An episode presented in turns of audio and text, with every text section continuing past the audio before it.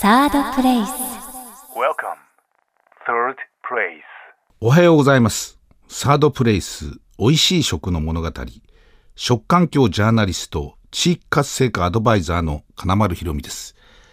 金曜日のこの時間は私がお届けしてまいります。今週も食による地域活性化の事例や取り組みを紹介いたします。先般、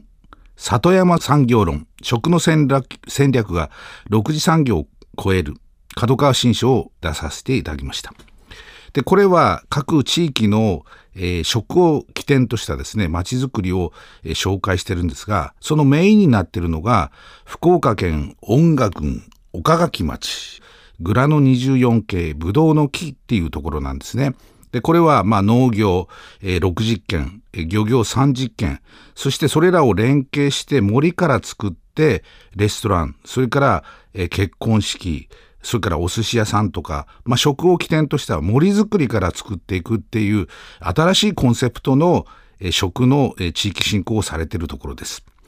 で、えー出版記念会をここでやらせていただきたいんですけれど、この出版記念、えーただの本の発売っていうことではなくてですね、本に出てくるこのグラノ 24K ブドウの木、新しい6次産業の取り組みとしてすごく注目されてるんですね。で、6次産業っていうと、農産物を加工してジャムに作って販売するみたいな風に思われててがちなんですけれど実は地域のあらゆるその農家とか少ししかないもの取れないものそれから森づくり環境づくりまでセットにして観光とか食とか雇用を生み出すという風な形のものなんですね。で、それを実際実現してらっしゃるんですね。それを現場で見ていただこうという、えー会をしました。そして、その現場を見ていただくと同時にですね、社長の小薬丸修一さんに、あるいはスタッフの方に、パワーポイントを使ってですね、現場の取り組みでどういうふうにしてるのか、従業員教育はどうしてるのか、農家さんとの連携はどうしてるか、例えばですね、四季ごとに食材がありますね。2ヶ月ごとにどんどん変わっていく。で、それで農家さんが持ってきたものを、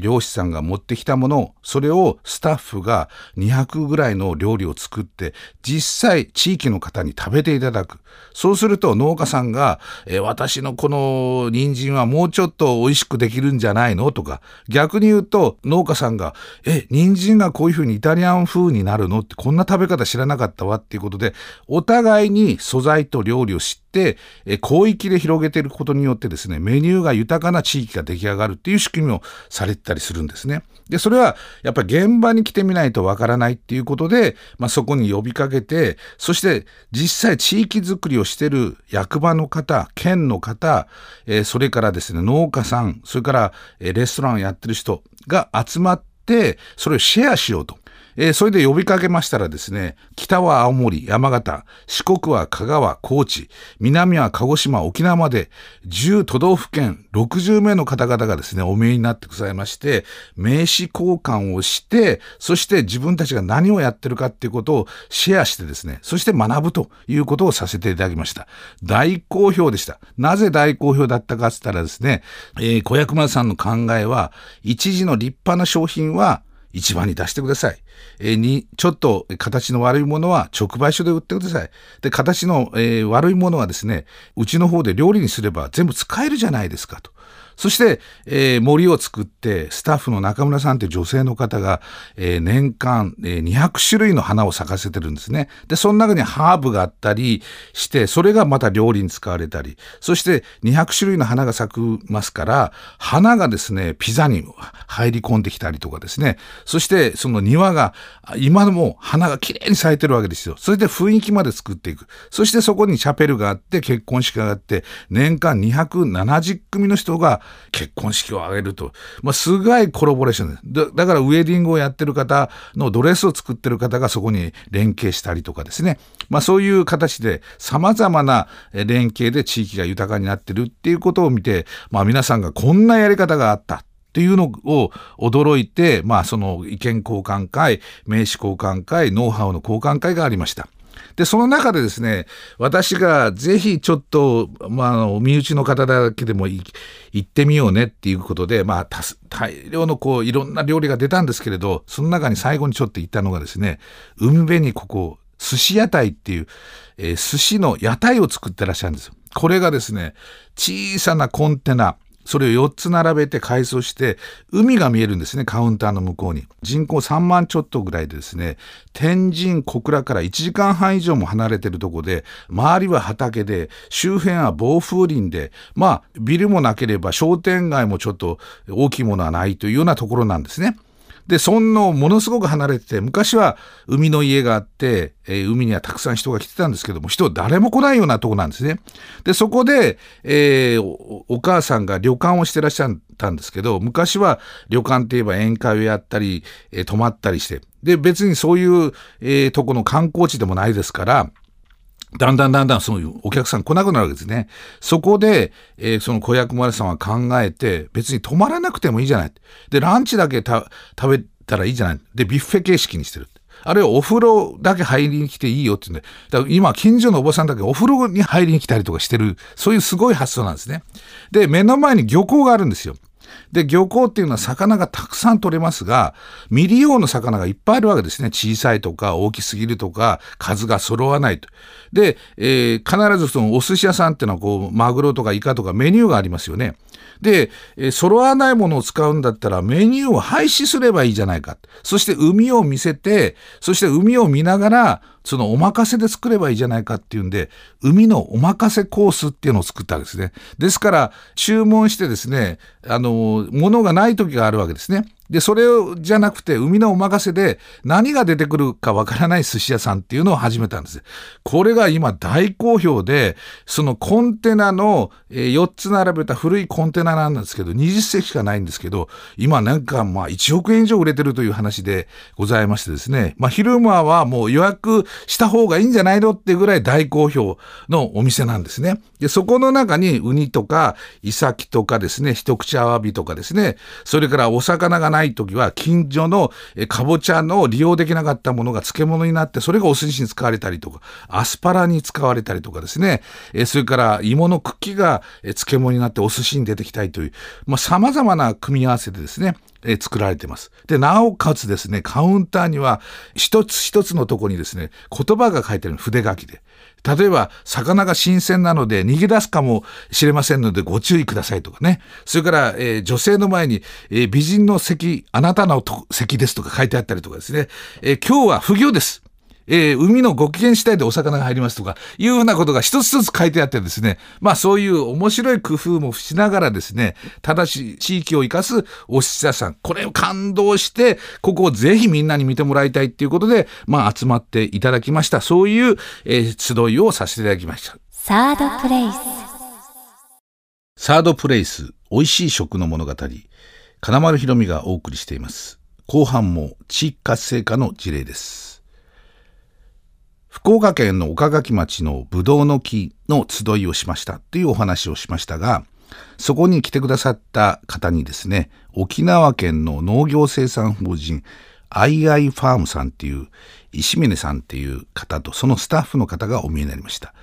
実は、えー、その前に沖縄に伺ったんですね。で、このアイアイファームさんっていうのはですね、沖縄県の国頭郡泣き人村っていうまあ、世界遺産になってるところなんですけど、その山の上にあった学校をですね、改装して、宿泊とレストランと農家レストラン、で農業をやるっていうことをやってらっしゃるんですね。この石峰さんっていう方は、もともとは、えー、飲食店を幅広く那覇市とかでやってらっしゃって、もちろん今もやってらっしゃいます。えー、その中にはですね、地産地消の地域のものをですね、食材を使ったビュッフェ形式のレストランを作ってらっしゃったり、まあバーもあったりするんですけれど、実はその地域連携したレストランっていうヒントがですね、岡垣町にあったぶどうの木さんが天神に作ってらっしゃったお店がヒントになって生まれた店なんですって。で、実際伺いましたら、すごい料理美味しかったんですよ。してもう満員です。で、その方がですね、やっぱりこう地域にあるものを連携して、旬のものを美味しくして、健康に食育もかませて、農業から組み立てたいっていう理想を持ってらっしゃって、その泣き人村にですね、えー、農地から作って、それ体験して料理になって、っていうことを考えたら、たまたま、あの、廃校があるっていうことで、まあ、村の方と話してですね、それを使ったものを、えー、レストランを作ろうということで作ってらっしゃいました。これがまた風景が素晴らしいんです。で、えー、この泣き人村っていうのは那覇市から北へ85キロぐらいのところです。えー、人口がですね、9641名、世帯数4194人のところなんですね。で、ここで、あの、無添加のソーセージ作りとかですね、えー、玄米麹の味噌作りとかですね、えー、天然にがりの、えー、組み上げ豆腐作りとかですね、えー、天然酵母のパンとかですね、それから野菜の植え付けとかですね、草取りなど農作業、それから有機野菜の収穫とか、パイナップルの収穫、それから特別栽培の単管狩り。単管ってご存知ですか？沖縄奄美諸島にあるんですけれど、みかんのしっかりしたがで、これがもうすごい美味しいんです。季節のものを食べるとですね、もう本土にはなかなか入ってこないんですけれど、この単管狩りがあったりとか、もう沖縄らしいものがあるんですね。ちなみに、えー、この廃校になるものをですね、リノベーションして新しくするっていうのは今あちこちで、えー、行われています。ちなみに、えー、この20年で廃校は6834校もあるんだそうでございます。えー、平成14年から平成23年の間でですね、えー、建物が現存する廃校が4222。で、そのうち2963校が、何形の形で使われてまして、それが体育館になったり、えー、老人福祉施設になったり、あるいはそこの中にいろんな企業さんが入って、レストランをやったりとか、えー、ショールームになったりとか、いろんな使い方がされています。で、この IUI ファームさんの石峰さんはですね、まあそこに廃校があるんだったら、そこに泊まって体験して料理を食べて、まあ村を楽しんでもらうっていうふうなことができないかっていうことで、それが実現に至ったわけですね。それで、えー、もちろんそのビュッフェ形式で地場産のものがあって、それで野菜もたくさんあって、美味しい料理が食べられると。で、そこに一度来てみませんかって。実はこの、えー、話をですね、もう早くから存じ上げてたんですね。なぜこれ知ってたかっていうとですね、伊賀市に黙々ファームさんっていうのがあるんですね。これは人口8000人の西湯船という、えー、とこなんですけど、長与から1時間半。えー、これは、まあ、山間地で1983年に、えー、養豚農家が集まってお金を出して作ったとこで、体験をして、ウインナー体験教室。で、そこでレストランを作って、そして山間地で泊まるとこを作ってって発展して、今は6次産業のトップモデルっていうとこなんですね。で、そこのことをモデルにしたりとかですね、えー、そういうアドバイスも受けながらですね、体験ができて泊まって、そして味わうことができるっていうことを、えー、俳句を使ってやってますよっていうことを教えていただきまして、まあ、行ってみたいな、行ってみたいなと思ってて、実際伺うことができました。これがですね、山ん中にあるんで、小学校の廃校なんですけれど、えこれがですね、もう芝生がすごい綺麗なんですよ。で、体育館もあるんですね。風景がこう、もう緑がすごく豊かででしてですね、ここで体験するとすごく楽しいな、それでもう雰囲気だけいいっていうことでですね、まあ、すごく絶賛したんですけれど、